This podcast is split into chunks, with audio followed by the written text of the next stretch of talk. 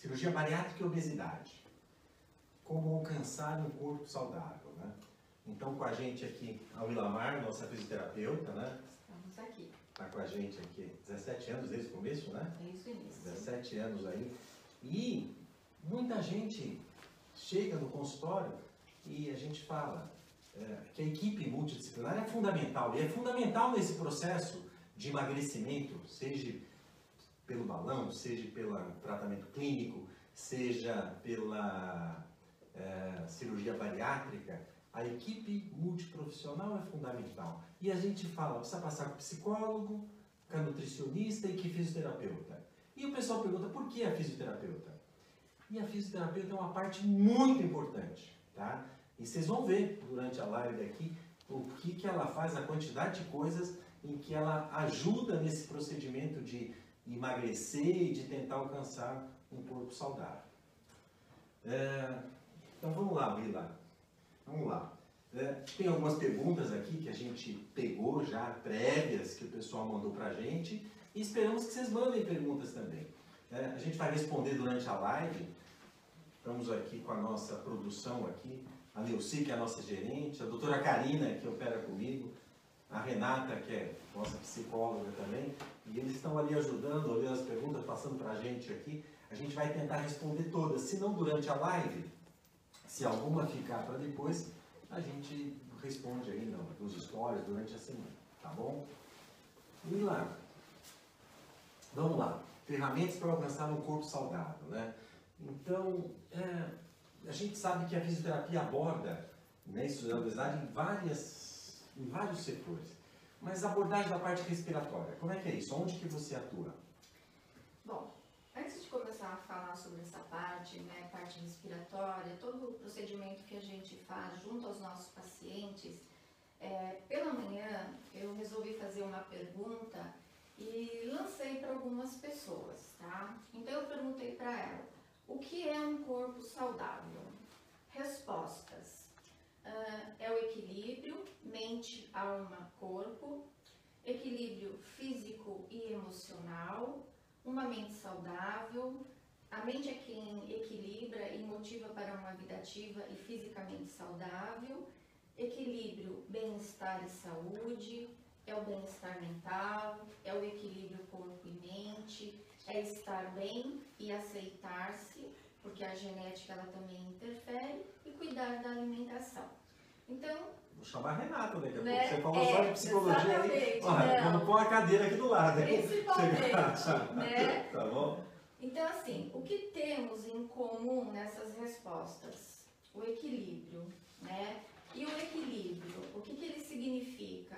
Harmonia, a estabilidade, a solidez e no sentido figurado, prudência, moderação e domínio de si mesmo.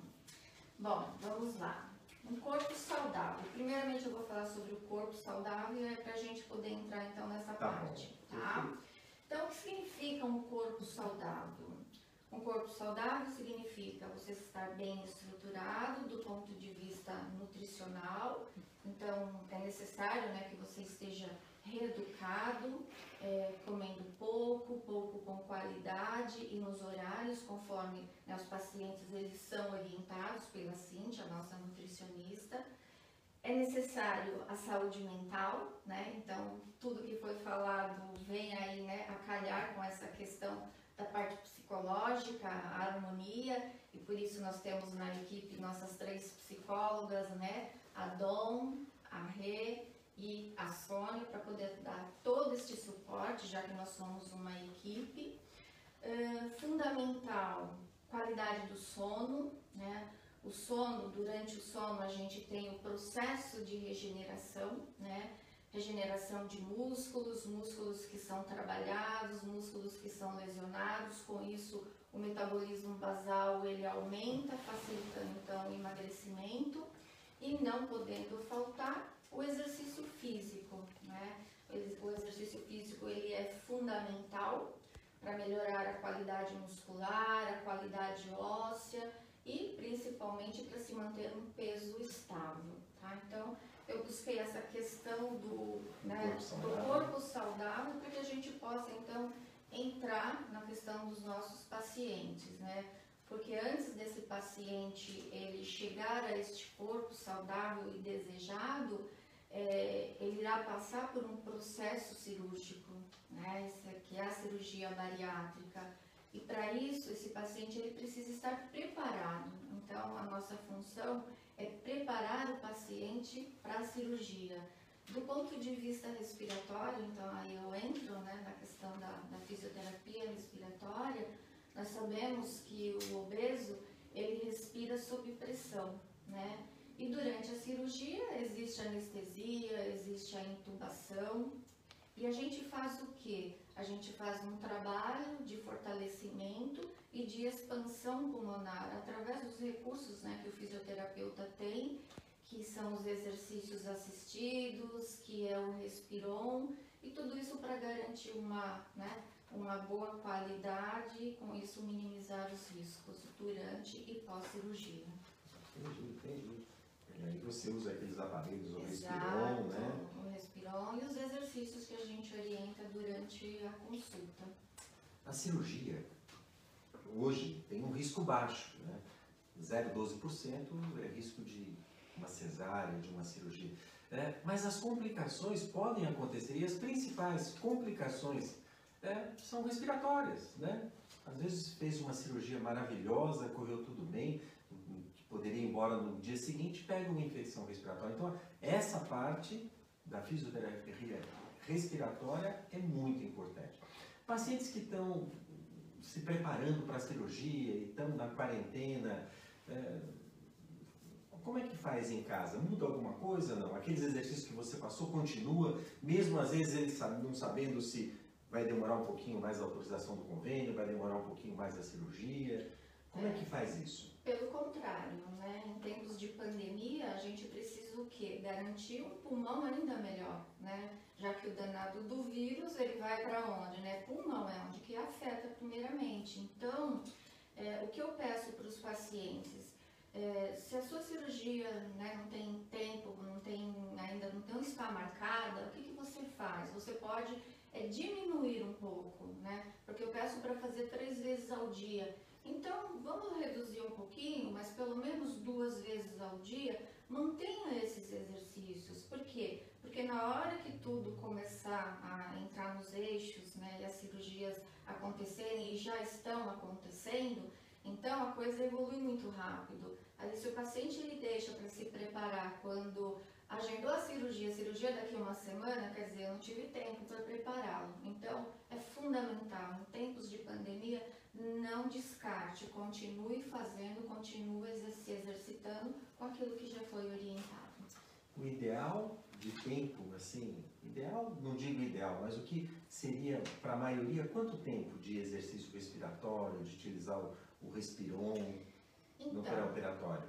Existe uma graduação, né, que é o grau de dificuldade que a gente vai evoluindo e vai atingindo, né? Fácil até ficar difícil, que é a graduação 3. É, para eu atingir, né, ou para que o paciente ele atinja esse grau último, que seria o 3, ao redor de 20 dias, 20 né, para se acontecer a cirurgia. Mas assim, é tudo relativo. Se o paciente ele já tem uma boa capacidade né? Exemplificando, hoje passou uma paciente, ela vai operar daqui uma semana e ela havia parado porque não sabia se ia acontecer. Ela demonstrou para mim que ela está muito bem, porque já de início ela já chegou na graduação 2, então assim, então tudo depende, depende né? Bastante depende bastante, né? é, mas ao redor de 20 dias eu acho que seria fantástico. Fumante, quanto tempo para? É, né? O ideal era não fumar, né? Não, não fumar, Mas né? se é fumante, vai operar, melhor parar quanto tempo? Então, o paciente ele vem, né, assim, data para cirurgia, já está ali para acontecer em 20, 30 dias. Então não tem como falar, olha, eu quero que você pare, até porque isso pode é, trazer outras coisas, né? O pigarro, aumentar a secreção. Então o que, que a gente fala? Reduz. Ah, eu fumo 10 cigarros. Vai reduzindo, chega em 5, 4, 3 e depois da cirurgia parar. Não tem sentido, né? Qualidade de vida, na é verdade. Então, o cigarro já era. essa parte respiratória. Então, ele preparou no pré. É, poxa, normalmente a cirurgia corre rápida, uma hora, e vai embora no dia seguinte. No hospital, como é que é esse exercício? O que, que você sugere? Porque assim, na verdade eu tenho um protocolo, né? A equipe ela tem um protocolo, eu oriento o paciente, né? A se exercitar, assim que acordar, vai fazer os exercícios, andar, é, o respiron. Só que no próprio hospital já tem um profissional, né? O fisioterapeuta que assiste. Então eu não posso intervir nisso. O que eu falo é, olha, ok, faça, siga as orientações do colega do hospital, mas geralmente eles passam uma vez no dia. E depois, faça aquilo que eu já te orientei, né? De hora em hora, cada uma hora e meia, duas horas, vai andar um pouquinho, ah, senta, faz o respirão, faz os exercícios de expansão, descansa mais um pouquinho e retoma essa rotina. Em casa depois, chegou ah, em casa, mantém ou não? Mantém. E quanto tempo? Geralmente 30 dias, né? Tá. Porque a gente sabe que né, a trombose ela pode acontecer mais ou menos nesse período. Estudos falam que, né? Aí tem o risco de fístula, então a gente quer manter esse paciente bem preparado para qualquer, qualquer intercorrência.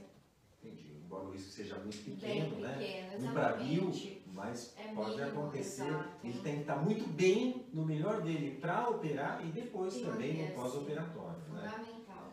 Bom, então, ó, parte respiratória. que mais? Ó, parte motora. O que, que você sugere na parte motora? Antes, depois, durante, depois. Como é que é isso, na parte motora? Então, a parte motora tem os exercícios né, que a gente passa, é, a deambulação, fazer exercícios metabólicos, movimentar tornozelo, ficar na ponta dos pés, e tudo isso vai para o hospital também. É mais ou menos um protocolo, né? Então, é, os, os fisioterapeutas que fazem parte da COESAS, né, da Sociedade Brasileira, a gente tem mais ou menos esse protocolo. Ainda não é um protocolo, mas a gente segue essas orientações. Então, no hospital também ele é orientado a isso. Isso, deambular logo, né? Deambular, acordou, bora Precoce, acorda, caminhar. vai caminhar. Não ficar deitado, fica sentado, levanta, apoia na parede, faz ali uma flexão, levanta e senta, enfim, sai do.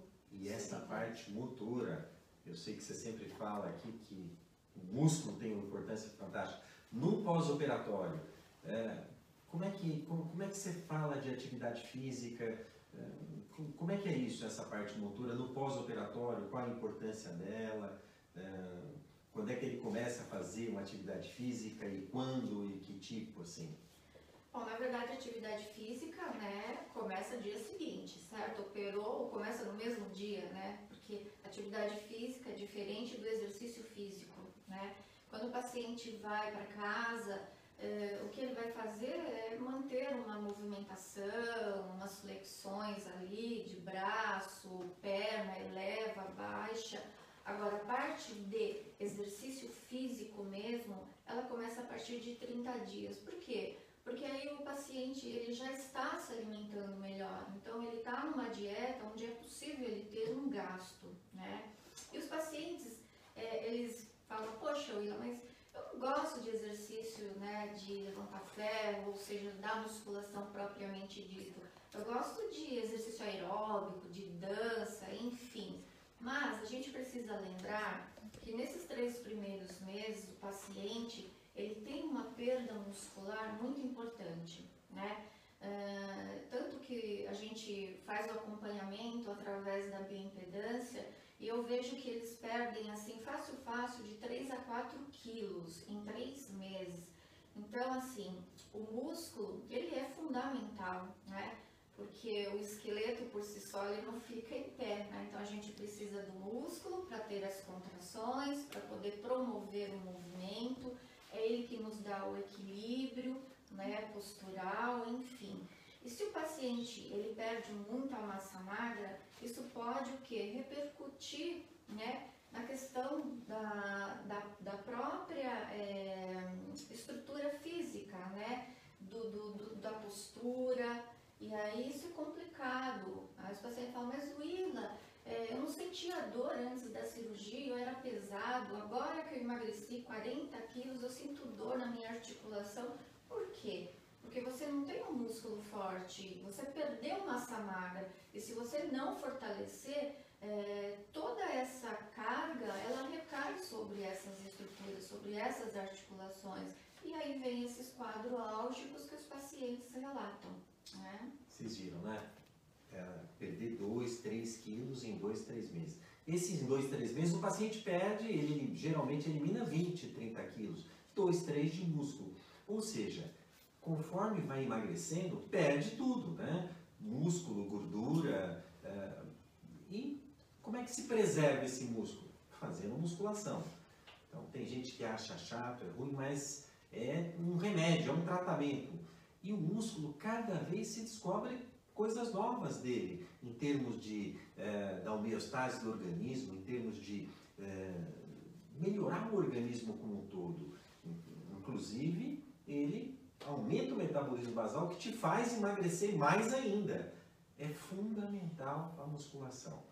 Exercício aeróbico também, misturar, mas a musculação Sim. é muito, muito importante. Isso né? que você falou né, é, do metabolismo basal, durante o treino né, de resistência, o que acontece? Microlesões no, né, nos nossos músculos. Durante o sono, o sono é reparador, é, ele precisa o quê? Refazer essas fibras que foram lesionadas. Então, por isso é que a gente tem um aumento do metabolismo basal. E aí você emagrece, né, legal, durante o treino e também emagrece quando você está dormindo. Fantástico, boa, é emagrecer né? dormindo. Vamos emagrecer assim. Muito show, né? Muito legal. Vocês viram a importância respiratória, motora. É, Willa, você também bate numa coisa importante. A gente sabe que o risco da cirurgia é baixo, 0,12%, e que as complicações, embora as raras, podem acontecer. E as complicações, uma das complicações que a gente mais tem é a embolia pulmonar. Se ajuda bastante a gente atuando na prevenção da embolia pulmonar. Como é que é isso, Lisa? Então, né, a gente tem lá o protocolo, né, lembrando que a embolia pulmonar né, é o deslocamento né, de um coágulo, de uma gordura, enfim.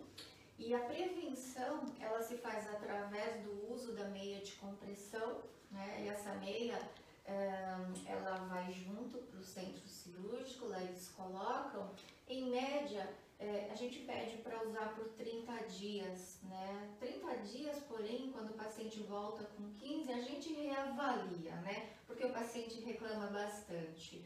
Uh, fora a meia, né, que faz lá uma micromassagem, é, no centro cirúrgico também tem um massageador, né? O compressor. Não tem, a gente leva da gente. Também, né? exatamente. o doutor leva, vai ficar lá, então durante a cirurgia vocês vão receber uma massagem, embora não vão sentir, né? Vocês vão estar dormindo, beleza? Tá, mas tá lá, garantido.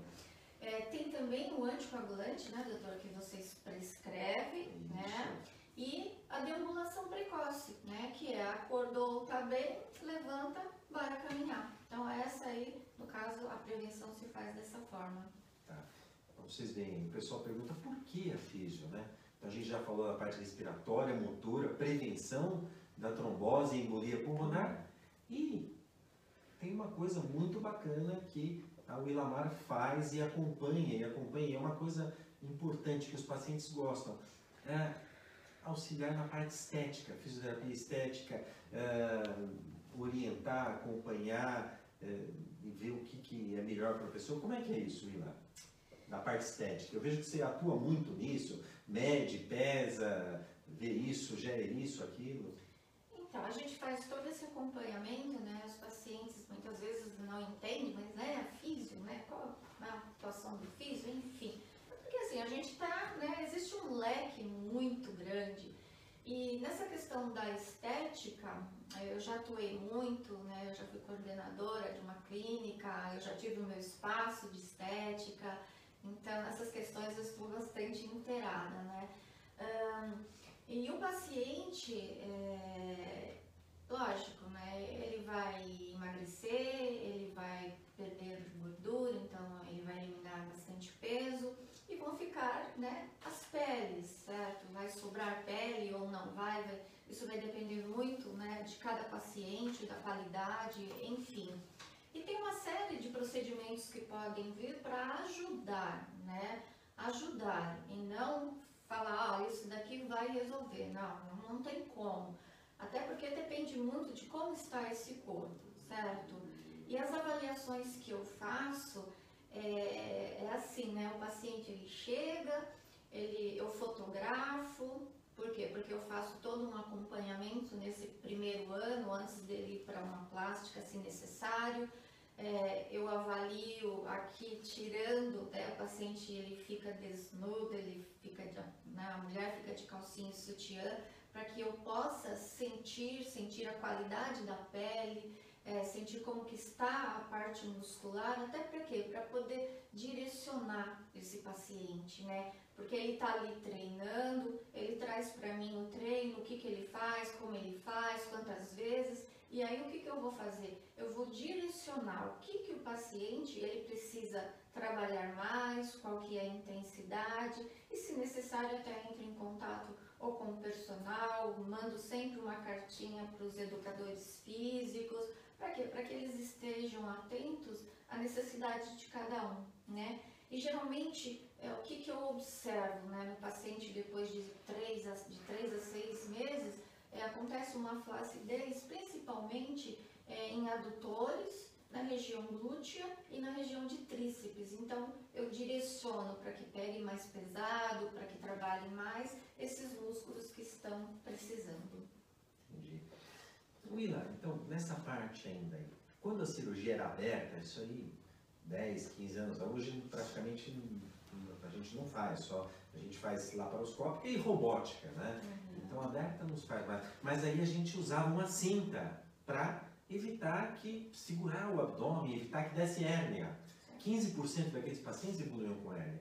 E hoje o paciente pergunta para mim, é, uso cinta, doutor? Eu falo, eu aqui do Parque Surgião falo, ó, não precisa, mas se você quiser. Mas o que, que você fala? Como é que esse negócio de cinta modeladora é interessante, não é? Como é que funciona isso? Então, na verdade, a cinta, como já diz, ela é modeladora, né? Ela modela enquanto você está com ela. Tirou a cinta, tudo volta né, para o seu lugar onde estava. Assim, não tem nenhum estudo dizendo, olha, usar cinta faz a pele retrair. Não tem né? Então, o que, que eu oriento o paciente? O paciente, ah, William, mas eu gosto de usar cinta porque eu me sinto mais confortável por causa da roupa, não fica sobrando. Ótimo, né? Te, te faz bem, você se sente bem, então use a cinta. Eles têm receio, muitas vezes me perguntam, ai, mas eu tô com uma semana, eu posso pôr uma cinta apertada, não sei o quê? Pode, depende de como você tiver. Você está se sentindo confortável, colocou, a cinta está muito apertada, você não está conseguindo respirar, espera mais uma semaninha, você já vai ter emagrecido mais e aí você pode usar essa cinta modeladora. É isso. Não, precisa, não mas pode. Né? Pode, claro. Então estava falando certo, então. se sentir bem, tudo é possível. Estava falando certo. Tudo pode. Me fala uma coisa, uma pergunta que eu tenho lá muito frequente, daí eu falo para falar com vocês, mas qual que é a resposta assim? É, é muito importante para evitar a flacidez, eles vêm me perguntar do colágeno. Então eu queria saber, é, uma nutrição adequada, o uso de colágeno, de vitaminas, isso influi bastante? Como é que é esse lance do colágeno aí, que eles sempre me perguntam? Vocês passam a a nutricionista passa? Muda alguma coisa ou não? Que que você, na sua impressão? Bom, olha, doutor, porque assim, o emagrecimento, ele, né, perda de peso é muito grande. Então, assim, o colágeno em si, ele até pode, né, ajudar ali em algumas coisas, mas é complicado, né, dizer, porque a flacidez ela vem tanto numa flacidez de pele como uma flacidez muscular, né? E o colágeno ele vem ali para ajudar na pele, na questão de, de cabelo, de unha. Uh, então, não vejo muito resultado em relação a isso, tá? Em relação ao uso do colágeno. Importante sim é a alimentação, né? Seguir direitinho uma alimentação saudável, o uso da proteína, a proteína é fundamental, né? Músculos só se forma se a gente tiver uma, um consumo adequado e isso aí não tem como, né? E junto com a nutricionista, ela vai orientando para a gente chegar num ponto ideal, vamos dizer assim. Tem perguntas aqui, né? Tem perguntas aí, Deixa ó, o pessoal está pedindo, vê lá, né? Vamos lá, gente. Vamos lá. Reganho de peso. Eles querem dicas para eliminar esse peso. Bom, então assim, primeira coisa a gente precisa saber, né, doutor? Reganho de peso, por que reganhou esse peso, né? Esse é o paciente que operou, emagreceu isso. e está ganhando de novo, é isso? Né? Exatamente. Né? Então, assim, aí tem a sua parte, não é, doutor? Que você pode falar, né, anastomose, se isso aconteceu. Existe a parte nutricional, né? Se o paciente ele chutou o pau da barraca e hoje ele está comendo de forma errada, não está seguindo as orientações nutricionais e a questão do exercício físico, né? Você fala um pouco e depois não, sem dúvida. Falo. Então, o que, que acontece? É, o que, que a gente sabe dos pacientes que já operaram? A gente opera, eu e a Karina, 30, 40 pacientes por mês nesses últimos 17 anos, 4 mil pacientes, como é que foi a curva de emagrecimento? Primeiro mês, assim, por causa da dieta líquida, 10% do peso, segundo 5%, depois 2 ou 3 quilos em quem pesa menos, 3 a 4 em quem pesa mais, até um ano, entre um ano e um ano e meio, que dá uma média de perda de peso entre 30% e 40% do peso. E aí parou de emagrecer porque o corpo se adaptou com aquele estômago menor. Parte boa da adaptação o pessoal passa a comer normal, esquece que operou, isso, aquilo. Parte ruim, se não reeducou o estilo de vida, se não está comendo direitinho, pode engordar. O que, que a gente vê? 70 a 80% se mantém magro. 20 a 30 se perde e vai engordando aos pouquinhos. O que, que é aceitável de ganhar peso depois? O normal, que acontece para todo mundo. Por exemplo, perdeu ganhar 10% do que eliminou. Então, perdeu 40, 50 quilos, engordar 4 a 5. Mais que isso, não é legal. É, o que, que tem que ser feito para evitar esse reganho? Não tem mágica. Apesar da cirurgia, isso é bom para todo mundo, para quem não operou, para quem operou, para quem vai operar. Tem que manter sempre uma dieta balanceada e atividade física. Bom, reganhou peso, tá? Então se perdeu por ali, é, foi lá, ganhou um peso a mais. O que, que a gente pode fazer? É remédio. Tem alguns remédios que ajudam, tá? Então, atualmente a gente tem um, os análogos de LP1, que são remédios é, que tentam simular aquele hormônio da, da cirurgia bypass, tá? E eles ajudam um pouquinho. O plasma de argônio, bypass, que é para o bypass, que uh, o bypass é um estômago pequeno com uma passagem estreita. E essa passagem, na adaptação, ela dilata um pouquinho. Se você queima essa passagem com plasma de argônio, aquilo incha, não passa nada, você tem que fazer uma dieta líquida de novo, emagrece, e quando desincha, acaba cicatrizando um pouquinho mais estreitas, que dá, que dá saciedade. A gente faz argônio já há 7, 8 anos, tá? E a média de perda de peso por sessão é 7 quilos e pode fazer mais sessões. Então, é uma saída também. A outra coisa é, que se pode fazer é, por endoscopia, para fechar essa anastomose, também dar pontos ali por dentro. Então, são esses os tratamentos que a gente faz hoje para reganho de peso. Mas o ideal, o ideal de tudo é não baixar a guarda, para não reganhar peso reeducação do estilo de vida mesmo, assim, né? O importante, né, manter o acompanhamento, né? Isso é fundamental, porque se o paciente está saindo da medicação, de, de alguma forma, ah, tá ficando, voltando a ficar sedentário, o que, que a equipe faz, né? A equipe puxa ele novamente, né, para fazer a coisa certa.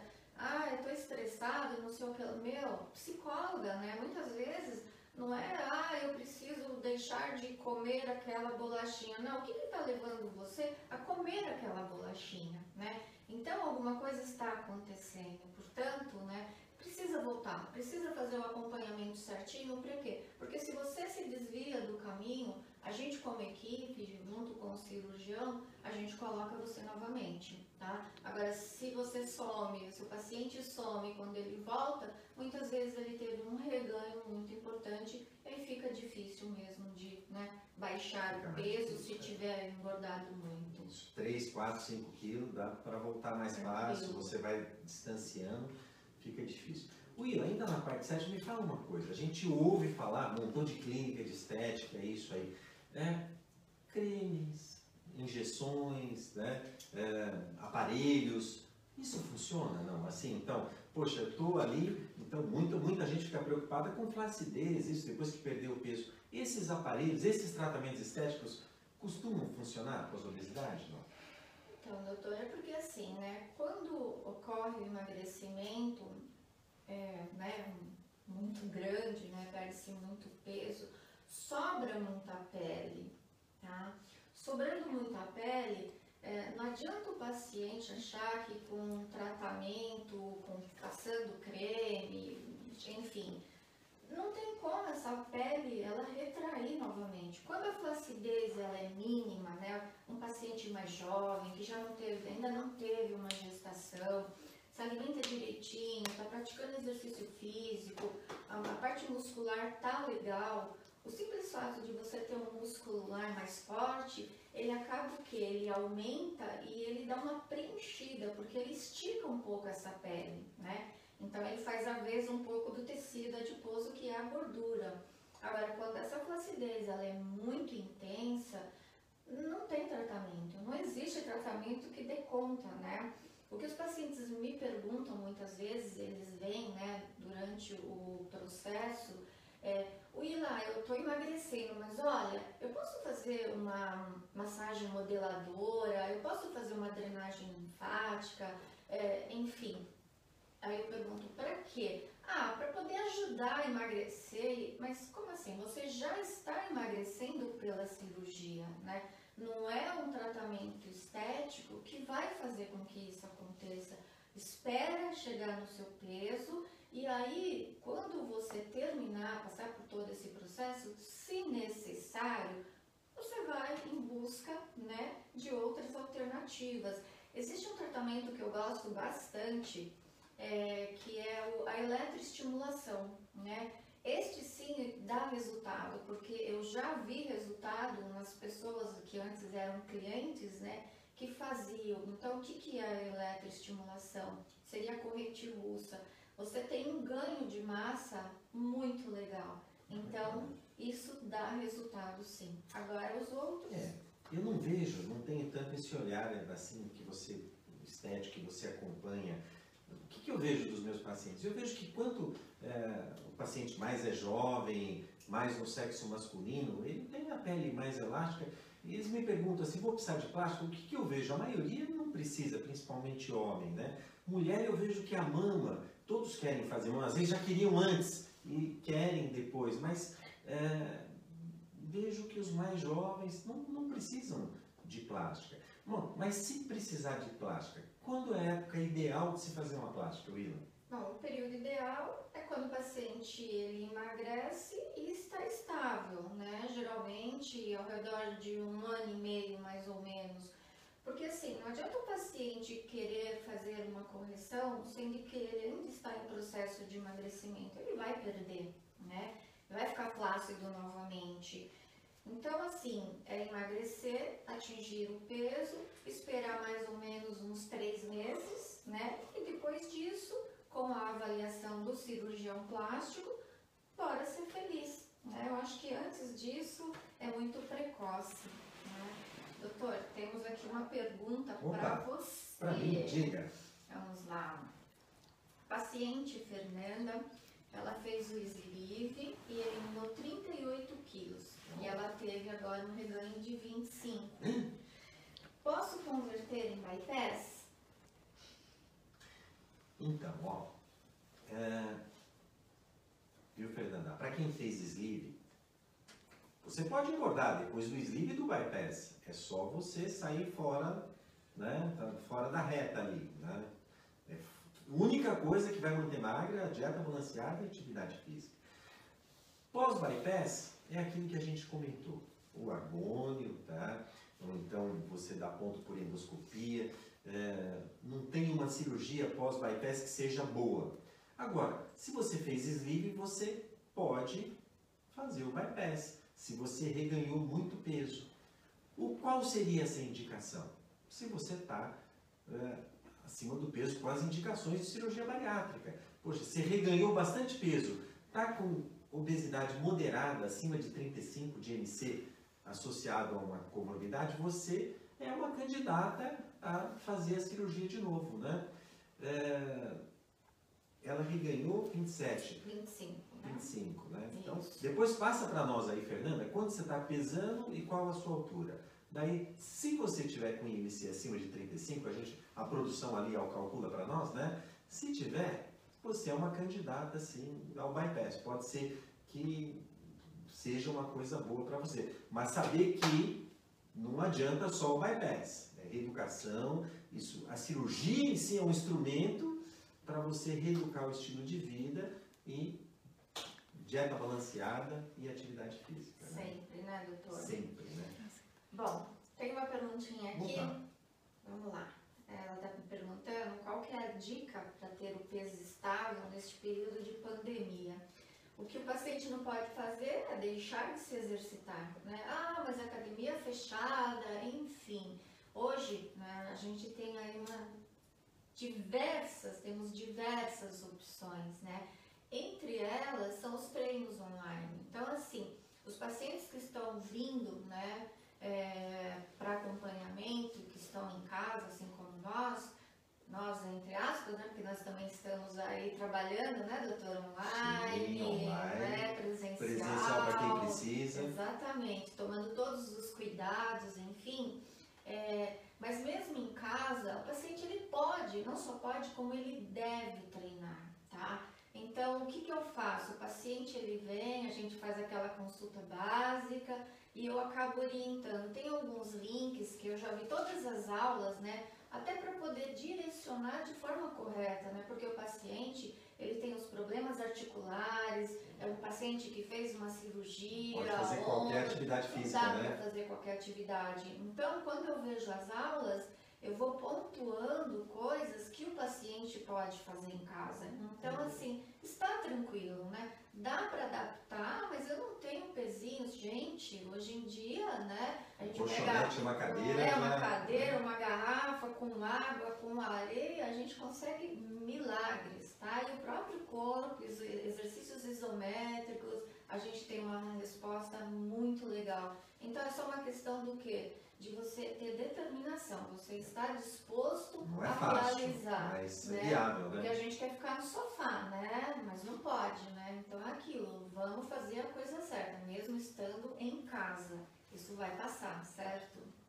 Isso, e a atividade física aí nas lives orientadas para não se machucar, a dieta balanceada, dormir bem, Isso, dormir no horário, não trocar, né? O ritmo circadiano, né? Combater o estresse, né? meditar lá, tentar, Isso. faz a terapia com a psicóloga, né? Então isso aí é muito importante. Até né? porque as aulas, os treinos online, geralmente o quê? 20 a 40 minutos. Então você ainda tem tempo suficiente para fazer um yoga, para, enfim, um monte de coisa para estar bem. Bom, uma pergunta importante que o pessoal tem feito pra gente aqui, tá? É, as cirurgias são seguras hoje em dia, na época do Covid, ou não? Tem uma série de coisas a ponderar, né? É, primeiro, o vírus, ele vai ficar por aí, né? Então, teve primeiro a quarentena, depois o pessoal é, é, vai sair, é, só vai criar imunidade, a vacina vai demorar, demora normalmente um ano, mesmo se apressando, como está todo mundo estudando essa vacina, não vai chegar esse ano, uma, não deve chegar pelo menos uma vacina esse ano. E vai começar a diminuir a pandemia quando pelo menos 60% da população se imunizar. Então isso aí vai longe, até um ano ou mais ali. É, a obesidade em si, ela é um risco para Covid. Os pacientes que evoluem mal da doença é, Covid-19, então, primeiro risco é a idade, segundo acaba sendo a obesidade, tá? As cirurgias hoje, elas são minimamente invasivas. A cirurgia videolaparoscópica ou robótica, a gente são feitas em uma hora e o pessoal no dia seguinte está indo embora. Então, o trauma cirúrgico é menor. E ela cria no paciente obeso, principalmente aqueles que têm comorbidade, diabetes, hipertensão, é, que são inflamados, ela cria uma modificação é, que melhora essas comorbidades.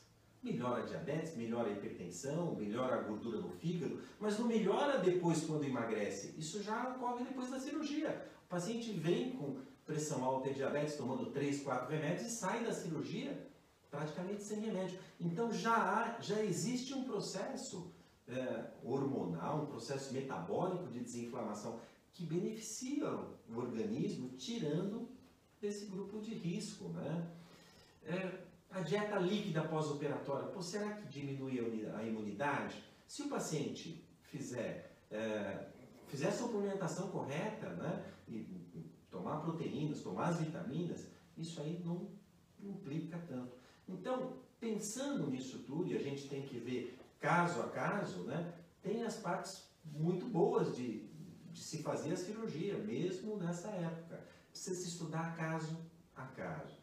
É, os hospitais, né, já vendo que esse, não vai passar essa pandemia logo, criaram um fluxo seguro. Como é que está sendo feito na maioria dos hospitais? Então, se dosa ou se, se testa né, o Covid antes, né, 48 a 72 horas, faz o teste para ver se não, não tem. A gente pede para o paciente ficar pelo menos uma semana antes resguardado em casa, né, não, não se expor. No hospital, os fluxos são separados, em quase todos eles, pelo menos aqueles que a gente trabalha. Então, o fluxo da internação, é, da entrada, da internação, do centro cirúrgico, da recuperação, é tudo separado. Nessa área não tem paciente internado com Covid. É o mais distante possível. Tá? Durante todo esse percurso, são usados é, EPI, né? né? São equipamentos de proteção individual. Então, é, sempre com as coisas mais espaçadas, é, todo mundo com máscara, com álcool gel, hum, tentando dar a maior segurança possível. Então, dessa maneira, o que, que a gente vê? Que todas as equipes estão voltando para cirurgias eletivas. A outra coisa é que a obesidade em si não é considerado, talvez a gente não, puder, não precisasse considerar tanto uma cirurgia eletiva. É uma doença crônica e principalmente associado a uma série de é, comorbidades, né? principalmente quando tem diabetes, tem hipertensão, afeta a saúde do, da pessoa. E isso aí é, sai daquele só eletivo eletivo. Tá? Então, hoje, dependendo, lógico, aquele paciente mais receoso não deve operar agora, mas caso a caso, todas as equipes estão voltando para a cirurgia eletiva e de uma maneira é, mais segura. A gente está operando já há três semanas, escolhendo os casos, e nessas três semanas, os casos, o que, que a gente viu no hospital? Sentiu segurança e os pacientes evoluíram bem. Mas sempre nós vamos conversar. É uma discussão entre o médico e o paciente, caso a caso. Mas estamos operando sim cirurgia eletiva. que mais?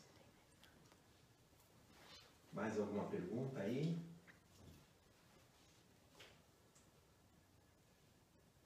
Não, aqui pra mim chegou. Opa! É... Vamos lá, pessoal. Vocês viram aqui? Então a gente estava comentando aqui. A equipe é fundamental. Psicólogo, todo mundo já sabe, né? Então, quer dizer, a gente, é, essa parte de comer por emoção, essa parte de você controlar a alimentação, é, estabilizar, diminuir o estresse. Então, a atuação da psicóloga é fundamental, ver o melhor momento para a pessoa operar.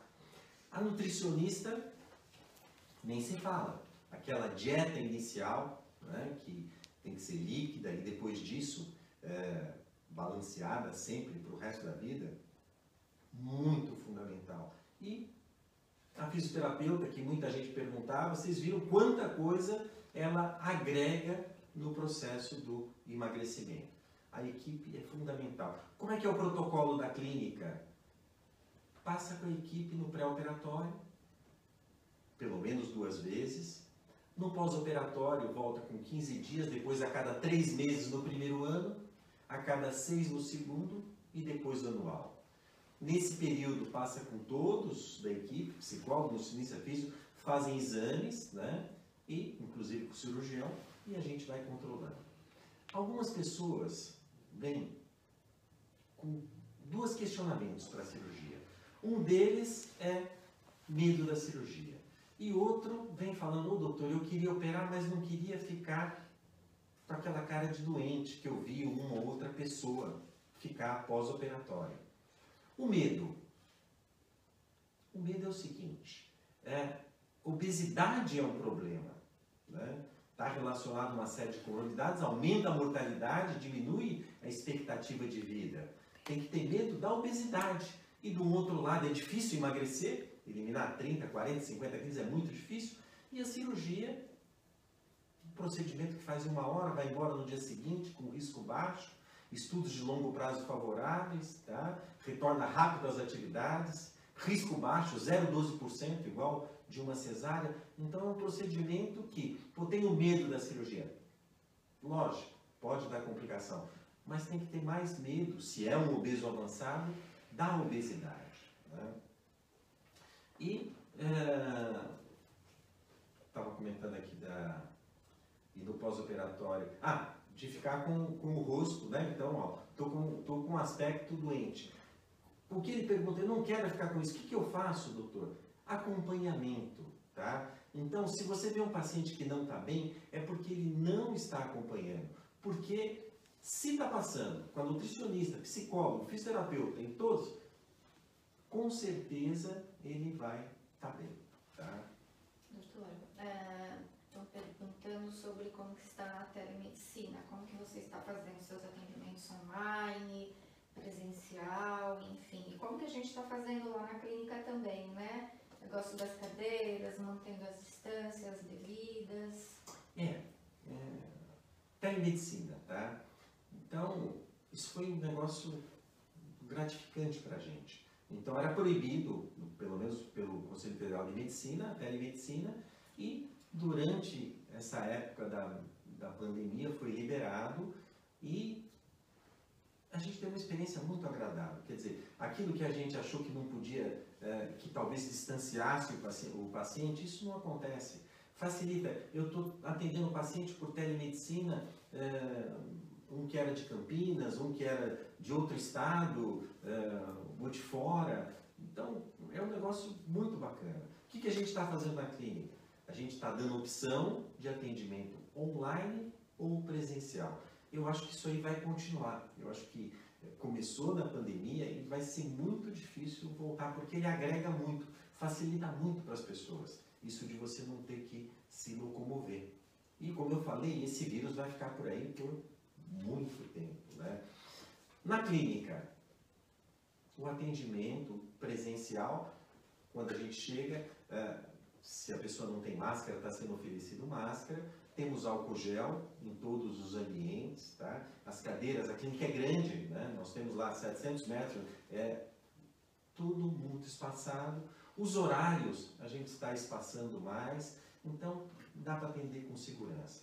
Tem gente que fica preocupado é, de ir para um hospital. Isso foi um dos motivos da gente abrir a clínica presencial. Então, eu não quero ir para o hospital que tem um risco um pouquinho maior, embora aquilo que a gente falou, o fluxo nos hospitais estão separados, tá? Então, se você precisar ir no hospital, não, não, não tenha medo, vá que o fluxo, aonde tem um paciente com Covid positivo, não é onde passa um paciente com outras doenças. Aquele pânico que criou no começo é, de Covid, isso, aquilo, muita gente passando mal em casa e às vezes é, piorando uma doença que já tinha por medo de ir no hospital. Lógico, vir numa clínica que nem a da gente, você está mais seguro ainda, mas pode ir no hospital com segurança. Bom, eu acho que é isso aí. É, você quer fazer suas considerações finais? Quer então, eu comentar? queria só comentar a respeito né, do atendimento online, que está sendo muito bacana, né? Até porque a gente pode dar esse suporte para o paciente que está distante, é, sem perder qualidade, né? Acho que isso que é muito importante. E né, para o online é aquilo, estamos na clínica com todos os cuidados, utilizando máscaras, enfim, a distância que é, que é necessária, né? E estamos à disposição. E o importante é lembrar, né? Não deixar de fazer um acompanhamento, seja online ou seja na clínica, fazer esse acompanhamento, tá bom? Queria agradecer todo mundo que acompanhou a gente aí na live. Obrigado, vocês são fantásticos, tá? É, a gente tentou responder todas as perguntas que tinham feito previamente para a gente e algumas que passaram aí nos comentários. Se a gente esqueceu depois, é, durante a semana aí, a gente responde nas outras, tá? Um, obrigado, uma boa noite e até terça-feira que vem aí com, com um novo tema. E surgiram temas para a gente. Estamos querendo, estamos querendo aqui é, ajudar e, e, divulgar mais as coisas da obesidade. E eu quero agradecer, né? E mandar um super beijo aí para os nossos pacientes queridos. Estou com bastante saudade. Vamos lá, gente. Estamos esperando por vocês, tá bom? Beijos. Beijo, pessoal.